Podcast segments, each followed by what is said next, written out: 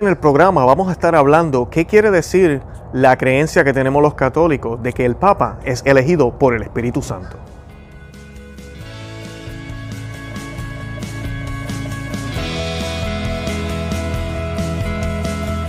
Bienvenidos a Conoce, Ama y Vive tu Fe. Este es el programa donde compartimos el Evangelio y profundizamos en las bellezas y riquezas de nuestra fe católica.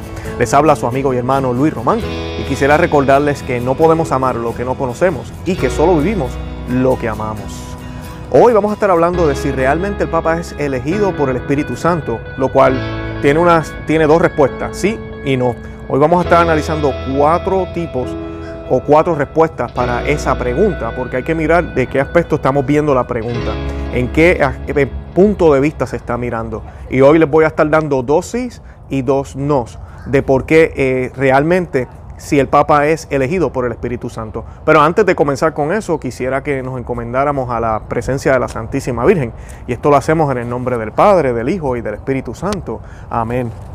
De vos se ha dicho, oh María, que sois la que se eleva bella como la luna y escogida como el sol. Oh María, vos habéis venido al mundo como una aurora resplandeciente, y el resplandor de vuestra santidad ha precedido al sol de justicia. El día de vuestra aparición en el mundo ha sido el día de la gracia y de la salud. Sois bella como la aurora, y así como ningún planeta se asemeja tanto al sol como la luna, ninguna criatura se parece a Dios tanto como a vos. La, la luna disipa las tinieblas de la noche con la luz que recibe del sol, y vos, oh María, disipáis nuestras tinieblas con el resplandor de vuestras virtudes. Pero vos sois aún más bella que la luna, porque en vos no se halla mancha ni sombra. Sois escogida como el sol, es decir, como el sol divino que ha creado al sol. Él ha sido escogido entre todos los hombres, y vos, oh dulcísima María, lo habéis sido entre todas las mujeres. Vuestro dulce nombre no se puede pronunciar sin sentirse inflamado de amor hacia vos, y los que os aman no pueden pensar en vos sin que su amor se aumente cada vez. Dignaos, oh María, concederme la gracia de que yo experimente estos sentimientos que son mis aspiraciones en la tierra, para después amaros eternamente en el cielo. Amén. En el nombre del Padre, del Hijo y del Espíritu Santo. Amén. Bueno, bienvenidos a Conoce, Ama, Vive tu Fe. Hoy voy a estar hablando de este tema que es bien, bien eh, importante y es parte eh, o continuación del tema que dimos anteriormente sobre, sobre el caso de Honorios I, el caso de un papa hereje, si era posible que hubiera ¿verdad? un papa hereje y hablamos un poco de la infabilidad papal. Pronto vamos a hacer otro episodio sobre la infabilidad porque hay muchas preguntas sobre esto. Pero una de las cosas que las personas siempre cuestionan o preguntan es que si el Papa es elegido por el Espíritu Santo, entonces pues no se debería equivocar o no debería haber ningún error o no debería ser guiado extremadamente por el Espíritu Santo de una manera extraordinaria. Pues todo eso lo vamos a estar respondiendo hoy. Yo voy a estar utilizando un artículo y por eso voy a estar leyendo y vamos a estar comentando. Es un artículo de Info Católica y el autor se llama, y disculpen, Bruno M. Bruno, Bruno M, no tengo el apellido. Y Bruno nos habla muy, eh, eh, muy, muy claramente sobre esto. Y dice, ¿verdad? ¿Sí o no? ¿Verdad? La respuesta para si el, Papa es realmente elegido por el Espíritu Santo son dos sí y dos no. Eh, y esto depende de lo que quiera decir la pregunta. el primer no es en el sentido de que Dios actúe cortando la libertad de los cardenales electorales para elegir a su candidato. Eh, Dios respeta la libertad de albedrío, obviamente, y los cardenales tienen, eh, tienen esa libertad cuando van a elegir al Papa. De hecho, su Hijo, ¿verdad? El Hijo de Dios se hizo hombre y murió en la cruz precisamente como consecuencia de su amor respetuoso de Dios hacia nosotros. Los cardenales tienen una gracia especial de Estado, concedida por el Espíritu Santo, para cumplir bien su misión de electores. Pero esa gracia no suprime su libertad. Por lo tanto, los purpurados pueden resistirse a la gracia de Dios y es de suponer que en muchos casos así lo han hecho a lo largo de la historia de la iglesia, emitiendo su voto por razones humanas. Conscientes de que para elegir bien a un papa hace falta la inspiración del Espíritu de Dios y de que esa inspiración no es automática, la iglesia prevé que antes de comenzar las votaciones, los cardenales recen el Beni Creator para pedir que la dureza de sus corazones no obtucalice o no sea obstáculo, disculpen, la iluminación del Paráclito. El resto de los católicos, por su parte, rezan también intensamente esos días mientras esperan el humo blanco rogando que los cardenales elijan bien y se dejen guiar por el Espíritu Santo, que se dejen guiar, disculpen. Nosotros los puertorriqueños a cada rato nos comemos las R y las L, así que disculpen por eso. Eh, bueno, esa es la primera, o sea que es un no en ese sentido, porque los cardenales tienen libertad de albedrío. ¿A qué se refiere esto? Bueno, hay personas que tal vez tienen la mala concepción, hay protestantes que piensan que los católicos pensamos esto, que cuando cierran esa puerta y los cardenales se, se encierran en el conclave, automáticamente entra el Espíritu Santo así, tipo Pentecostés, y y cae encima de los, ¿verdad? Entra en el cuerpo de los cardenales, los cardenales dejan de ser cardenales y empiezan a hacer las votaciones y, y ya, y, eligen al Papa al futuro Papa. No, no es de esa manera, quisiéramos, pero no de esa manera. El Señor siempre se vale de nosotros, de nuestra libertad de albedrío, de nuestros pecados también y de nuestros errores. La providencia de Dios es inmensa y Él se vale de todo eso. Y eso lo sabemos tú y yo en nuestras vidas, ¿verdad? Exactamente pasa con los cardenales. O sea que en ese sentido, que si el, que si el Espíritu Santo elige al Papa de esa manera, no. Son hombres, ¿ok? Que pueden inclusive decidir de una manera humana, me cae bien esta persona, esta persona cree lo mismo que yo. Tenemos que tratar de mover la iglesia hasta, hasta, hasta ese lado o moverla hacia este otro lado. Y pues si elegimos esta persona, tal vez nos ayude a hacer eso. O sea que ese tipo de cosas pueden suceder y han sucedido. El segundo es un sí. O sea que ya dimos un no, vamos a dar un sí para seguir, ¿verdad? Parejo.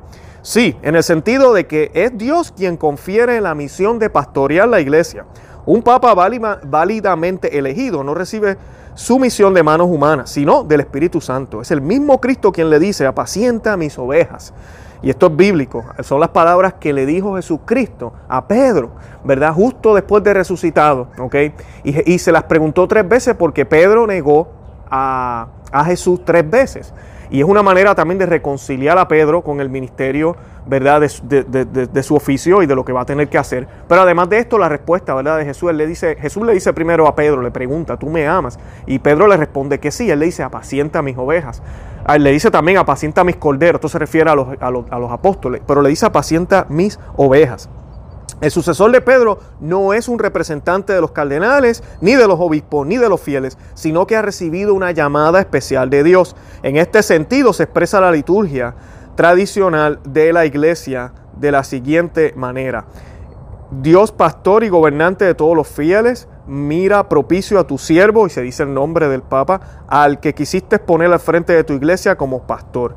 Esta misma afirmación se repite en multitudes de lugares en los textos litúrgicos relacionados con el Papa. Y eso lo escuchamos siempre todos los domingos en la Santa Misa, cada vez que se hace la Santa Misa. Cualquier día se escucha que se ora por el Santo Padre. Así pues, el Papa merece siempre un gran respeto como vicario de Cristo. Lo mismo sucede con tu Padre terreno, porque incluso si fuera un desastre, permanecería en vigor el cuarto mandamiento, honrarás a tu padre y a tu madre. De hecho, el deber de respetar o honrar al Papa es parte de ese cuarto mandamiento. Conviene que no nos engañemos, si no guardamos el respeto sobrenatural debido al Papa, estamos faltando a nuestro deber como católicos. Respeto, no estamos hablando de seguir lo que de, seguir todo lo que tal vez él está diciendo, ahorita vamos a hablar de esto. Estamos hablando del respeto que tenemos que tenerle. Por eso yo, cuando ah, hemos hecho los programas que hemos hecho aquí, hemos hablado muchas cosas controversiales sobre la agenda que hay detrás ahorita dentro de la iglesia por parte de algunos cardenales y en la cual el Papa está participando. Hemos hablado muy claramente de lo que está sucediendo, pero sin motivo de ofender la figura del papado, la figura del Papa. ¿Por qué? Porque Él es nuestro Padre. E independientemente que usted tenga, vamos a suponer que usted tuvo un papá que lo maltrató cuando usted era pequeño, usted tuvo una mamá que lo abandonó, eh, usted tiene que honrar padre y madre, independientemente de eso. O sea que honrar no significa darle la razón, honrar no significa eh, siempre eh, alabar lo que hacen. No, para nada. Yo no voy a negar que mi papá, por ejemplo, vamos a suponer, él no lo hizo, mi papá, gracias a Dios, fue un buen papá, pero vamos a suponer que él me maltrató. Yo no voy a negar que él me maltrató. Pero yo tengo que honrarlo. ¿Cómo yo lo honro? Bueno, no negando que es mi papá.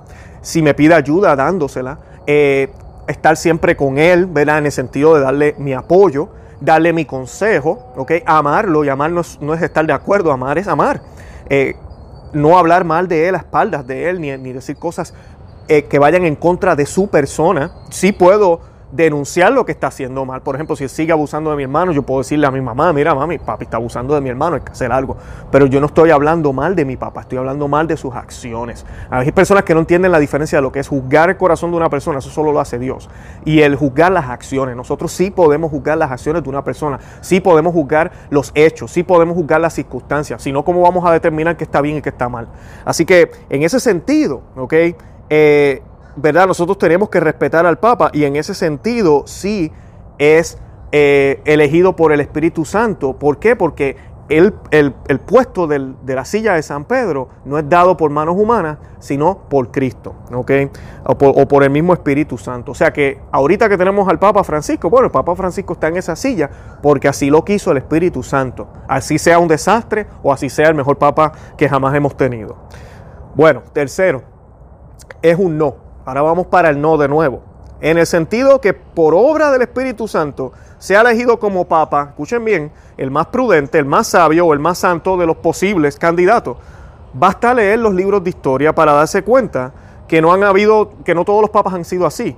Hemos tenido muchísimos papas santos y bueno, pero también hemos tenido papas mediocres, papas que no han hecho su trabajo bien, es más, hemos tenido papas desastrosos.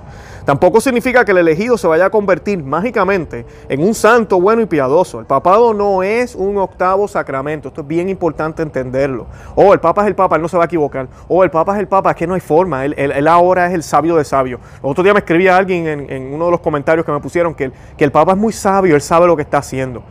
Ah, dame un argumento de por qué piensas que es bien sabio. Dime, dime cómo él ha mostrado durante toda su vida, desde, que, desde Argentina para acá, cómo él ha demostrado su sabiduría inmensa y grande que tú me estás diciendo. Si él tendrá su conocimiento normal y regular que cualquier religioso tiene, yo, yo en mi opinión. Pero, pero explícame. So, es porque piensan esto. Oh, él es papa, ya es sabio. Y no, no es así. Cardenal Muller hizo un comentario en el pasado, no va mucho, sobre las malas interpretaciones en la Biblia. Y él se refería también al Santo Padre porque él estaba diciendo unas cosas que estaban fuera de contexto completamente. Y él decía que, que la próxima vez que se eligiera un papa había que tomar eso en cuenta porque no podíamos tener a alguien en la silla que utilizara los, los versos de la Biblia como lo hacen los protestantes, donde sacan un pedacito pequeñito y lo ponen de la manera en que ellos quieren. No se puede, nosotros los católicos no podemos caer en eso. Y él explicaba también que pues si, si el papa no era un buen teólogo en el pasado, no era una persona muy sabia en términos de las escrituras, tampoco lo va a hacer cuando tenga, esté en la silla. No es que eso sea un requisito, pero si él no sabe admitir que tiene esa deficiencia y no busca tal vez a personas que le escriban las homilías o lo que sea, entonces vamos a estar oyendo disparates. Y todos aquí sabemos que hay, hay una lista bastante larga de cosas que se han dicho que están totalmente fuera de contexto. Eh, no sabemos la intención, tal vez la intención es buena, pero volvemos a lo mismo. ¿ok? El fin no justifica los medios. Escuchen bien, el fin no justifica los medios, tenemos que ser responsables. Así que es, eso es bien importante. En ese sentido, no, el Espíritu Santo no le da eh, superpoderes al Papa y lo vuelve más santo y más sabio. Tampoco es cierto que el Papa acierte en todo lo que dice por obra del Espíritu Santo. La infabilidad papal como estableció el Concilio Vaticano I. Y es bien importante, si hay un Concilio Vaticano I. Muchos católicos piensan que el único concilio válido es el Concilio Vaticano II y antes de eso no hay nada. Todos los concilios son válidos, todos los concilios están vigentes, ¿ok? Y todos tenemos que leerlos a la luz de Cristo. Cristo es la cabeza de la iglesia. Los concilios no van por encima de Cristo. Y los concilios siempre van en acorde con lo que el Señor enseñó. Concilio Vaticano II, todos sabemos, lenguaje muy ambiguo. Eh, no voy a entrar en el tema de la agenda que había detrás, pero volvemos a lo mismo. Hay que, hay que hacer maromas, pero hay que hacerlas y tratar de leerlo a la luz de Cristo. No podemos contradecir lo que la iglesia siempre enseñó, lo que nuestro Señor nos enseñó. Nada ni nadie está por encima de Jesús y la iglesia de Cristo es el cuerpo de Él, o sea que debe servirle completamente a Él. Y el Concilio Vaticano I dice, solo la infabilidad papal solo actúa en situaciones muy concretas y limitadas, en temas de fe y moral definidos de forma solemne y escátedra. En lo demás, el Papa puede equivocarse y de hecho se equivoca. Un papa con conocimientos teológicos mediocres seguirá teniendo conocimientos mediocres después de ser elegido para regir la iglesia. Y uno que haya sido un gran sabio continuará haciéndolo tras sentarse en la silla de, Pedro. La iglesia es consciente de eso y es por esto que nos pide ofrecer cada misa por el papa. Ok, eso ese es el tercero, es un no en ese sentido, que, que, que, que el Papa fue elegido por el Espíritu Santo por su sabiduría y ahora no se equivoca. Y la cuarta, en este sentido, sí es sí, es un sí, que el Espíritu, que el Espíritu Santo elija al Papa, en el sentido de que haya en cada momento en la historia, disculpen, en el sentido de que, de que el Papa que haya en cada momento es el que Dios te ha dado a ti y forma parte del designio amoroso de su providencia para tu vida. Esta cuarta respuesta tal vez nos, nos molesta, tal vez no nos resulte ¿verdad? Muy, muy satisfactoria, pero recordemos que la escritura dice que todo sucede para bien de los que aman a Dios, todo. Y todo es todo no solo el nombramiento de los papas santos y maravillosos, sino también el de los papas que tal vez estén medio enredados y que estén eh, poniendo agendas que no son las que son, no son las correctas, o que se estén dejando influenciar, o que ellos mismos quieran influenciar la iglesia pensando que están haciendo un bien. Así que debemos tener eso siempre en cuenta. Y yo personalmente lo he dicho aquí en este canal múltiples veces, yo definitivamente pienso que este papa es el papa que nos merecemos, porque los católicos hemos sido por más de 100 años, o más de 150, o, tal vez por siempre, hemos sido perezosos leyendo la escritura. No, sabe, no conocemos la fe, no la vivimos simplemente estamos de, de, paso. Entonces, ahora que vemos el contraste, vemos que antes se hacía de una forma, ahora se hace de otra, vemos que se dicen unas cosas que no se decían antes, vemos que antes se decía, por ejemplo, que, que el, sacerdote tenía que ser célibe, hoy se está hablando de que la puerta se va a abrir para que se casen, o se está hablando de las diaconisas. Yo cuando era monaguillo, cuando pequeño, yo me recuerdo que a mí me decían que tenía que pasar la patena así para que ningún pedacito de la Santa Hostia cayeran en el piso. Ahora uno va a una iglesia y ni siquiera hay patena. Es más, ahora la dan en la mano. Entonces uno dice, pero ¿qué está pasando? Cuando uno empieza a ver este contraste, empieza a darse uno cuenta que la iglesia se está alejando de lo que es más cercano a Dios, para irse un poquito más relajado, para que la gente se sienta mejor, entonces uno dice, déjame estudiar mi fe, déjame leer qué dijo la iglesia en el pasado, déjame ver por qué se hacía así, por qué ya no se hace así. Y lo que tenemos que tener en cuenta también es que el Espíritu Santo no se puede equivocar. Hay personas que piensan, oh, es que es el Espíritu Santo que está obrando de manera misteriosa en este tiempo. Así, ah, entonces, ¿qué obraba antes? ¿Qué obraba antes? Entonces, no era el Espíritu Santo. Entonces, estamos diciendo que Jesucristo blasfemó, porque Jesucristo dijo que el Espíritu Santo nos iba a guiar todo el tiempo y que Él iba a estar con nosotros hasta el fin del mundo, Él, Jesucristo. Y el Espíritu Santo iba a guiar a su iglesia todo el tiempo, desde el principio hasta el final. Entonces, ¿de qué estamos hablando? Así que tenemos que tener mucho cuidado cuando pensamos que todos estos cambios son buenos. No lo son. Si van en contra de lo que nos enseñaba la iglesia y de lo que nos enseñó el propio Jesucristo. Así que tenemos que tener mucho cuidado. Eh, lo único que les quiero decir bien importante es que es elegido por el Espíritu Santo en su providencia, el Papa pero no es elegido en ese sentido mágico que la gente piensa, como si fuera un octavo sacramento o como si el Papa fuera a ser una persona perfecta que no comete ni un solo error. Por eso tenemos que orar por él. Eso es la petición que les hago a todos los que siguen en el canal. Es lo que Jesucristo hizo por Pedro. Le dijo, el demonio ha pedido, ¿verdad? Autoridad, quieres eh, hacer que tu fe tambalee, quiere que la fe de, los discípulos tambalee. Voy a orar por ti, ¿verdad? Para que tu fe, para que mantenga la fe de, de tus hermanos, para que te mantengas firme, dice Jesucristo a Pedro. Así que sigamos el ejemplo de Cristo, ¿verdad? Y oremos por el, por el Papa. Pero eso no quiere decir que no miremos lo que está pasando mal y tratemos de aclarar, porque aquí estamos hablando de almas, almas que se pueden perder y no queremos eso, especialmente los que estamos evangelizando y estamos pendientes a todo esto.